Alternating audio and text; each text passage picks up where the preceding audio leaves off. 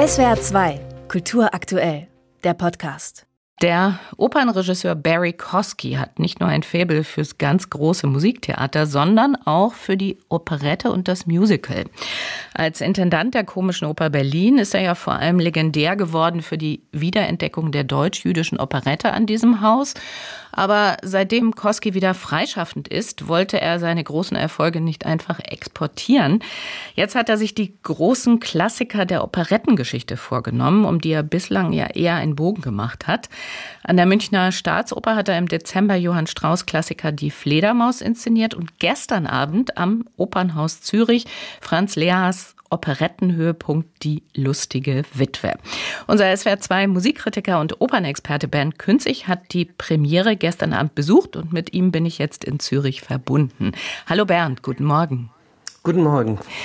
Bernd, wie lustig war die Witwe denn nun in Zürich?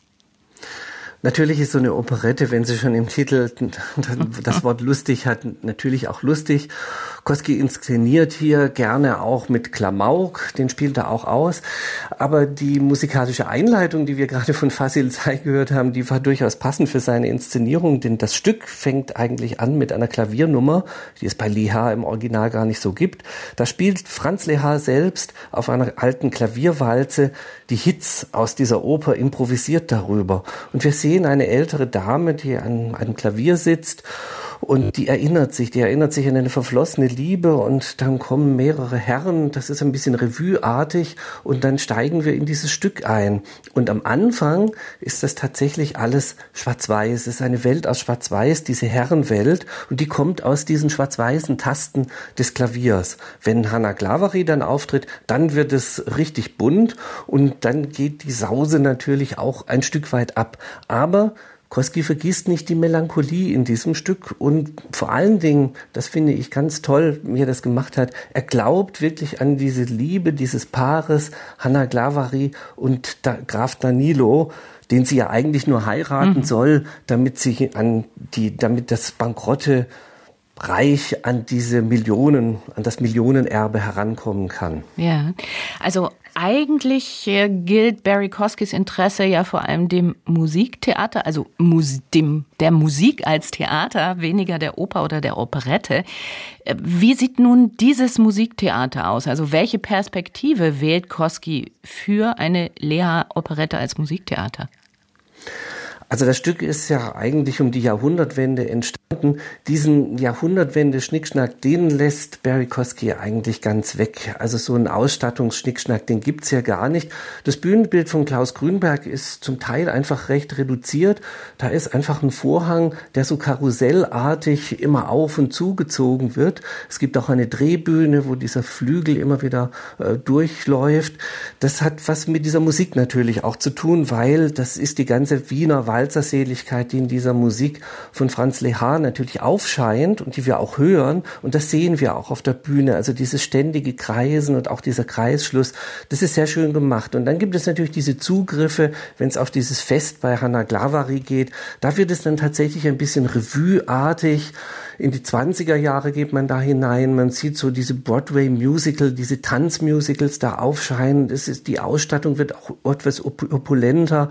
Wir sehen hier wirklich sehr, sehr bunte, ja, fast schon karnevaleske Kostüme bei dieser Feier des, der Balkan-Folklore. Mhm.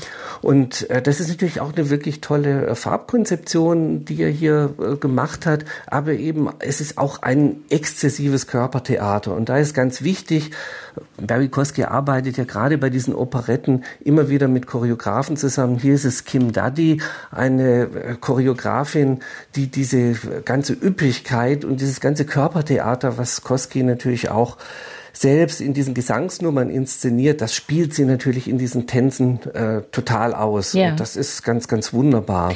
Dann lassen Sie uns doch jetzt nochmal zum Personal kommen. Also die Aufführung ist ja mit illustren Namen besetzt. Marlies Pettersen singt die Hanna Glavari. Pettersen singt Hanna Glavari. Genau. genau. Und Michael Volle gibt als Graf Danilo die verflossene und wieder aufflammende Liebe. Wie haben sich die beiden geschlagen mit einer Musik, die ja nicht gerade zu ihrem, könnte man sagen, Repertoire gehört?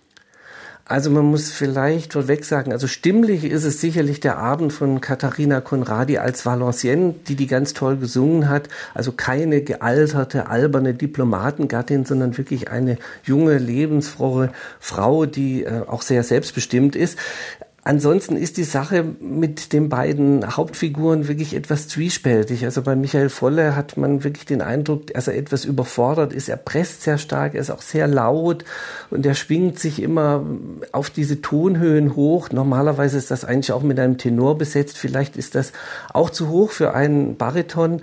Und Marlies Petersen überrascht dann doch auch wirklich mit einer fast schon zarten, zerbrechlichen Stimme, die oft äh, nicht da durchkommt. Aber wir können hier vielleicht mal ein Beispiel reinhören aus dem berühmten Vilja-Lied der Hanna Glavaré. Sehr gerne.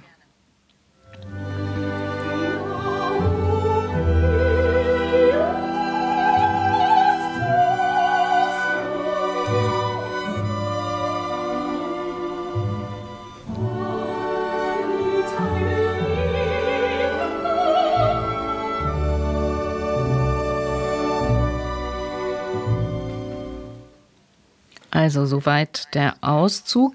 Vielleicht jetzt noch zum Dirigenten. Am Pult stand der Shootingstar unter den Dirigenten, der derzeit immer noch jüngste Generalmusikdirektor im deutschsprachigen Raum, Patrick Hahn.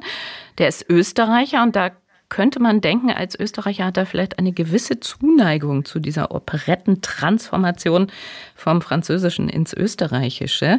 Lehas Operette geht ja auf eine französische Theaterkomödie zurück.